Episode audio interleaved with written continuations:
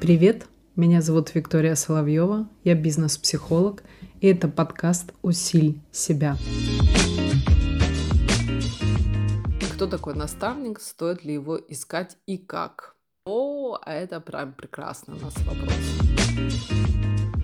Нужно понимать вообще, что сегодняшний мир смыты все понятия наставник, учитель и так далее. Поэтому тут нужно определиться, что вы хотите, какое у вас есть свое личное представление, кто такой наставник. Приведу пример. Если вы ищете для своего ребенка учителя по математике для того, чтобы он сдал все экзамены, это одна история. Есть четко поставленная задача, вам нужен репетитор для того, чтобы подтянул для сдачи экзамена. Вопросов нету. Дальше. Вам наставник нужен в чем?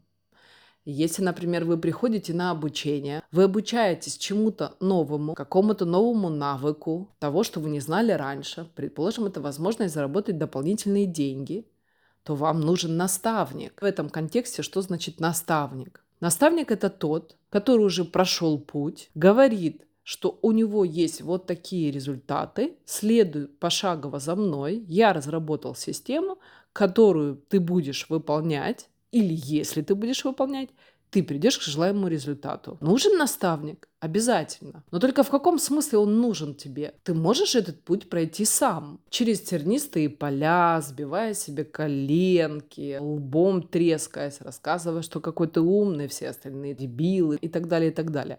Наставник, конечно же, сокращает твой путь и сохраняет психику, что называется.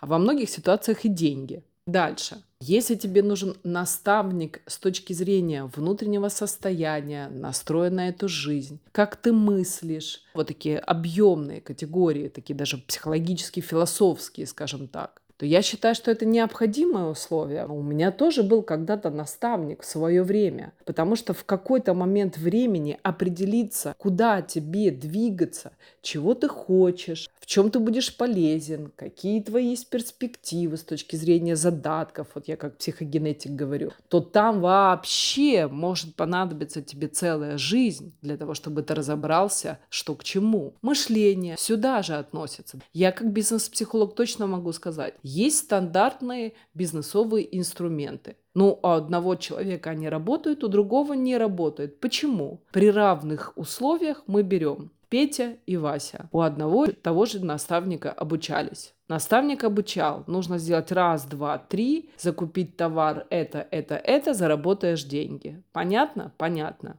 Смотрите, один и тот же наставник, одна и та же информация, одни и те же условия – Петя и Вася примерно одного и того же социального статуса, в кавычки их возьмем, материального положения и возраста. Но у Пети получилось, а у Васи нет. Причина в чем? В мышлении. В какой-то момент времени включился затык. И этот затык не убирает тот наставник, который учит, как зарабатывать деньги, а убирает этот затык я, потому что я не беру за вас лопату и не копаю ее, а я вам говорю, вот ваше мышление, вот тут произошел этот сбой, вот тут образовался страх. И тут возникает вопрос, нужен ли наставник? Да, нужен, чтобы наставил вас на тот короткий путь, чтобы вы начали зарабатывать деньги. Дальше. Стоит ли искать и как? Я считаю, что однозначно стоит.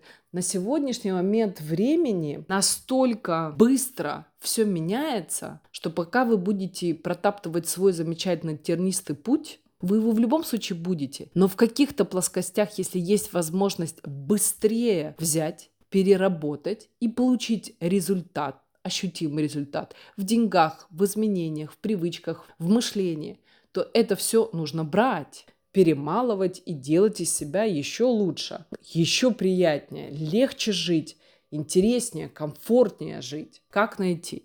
Знаете, у меня тут такой вот вопрос. Очень много рассказывают, что а вот те лжецы, а те там вот еще какие-то тут инфо-цыгане и тому подобное. Для меня лично существует один только критерий. Он может быть и лжецом. Никто ж не гарантирует о том, что вы попадете в какое-то обучение, и человек будет каким-то лжецом. Но есть два фактора. Первый с какой вы идете установкой. То есть если вы идете в новое обучение, ищете наставника себе, чтобы убедиться в том, что он лжет, как и все остальные, у вас это точно гарантированно получится.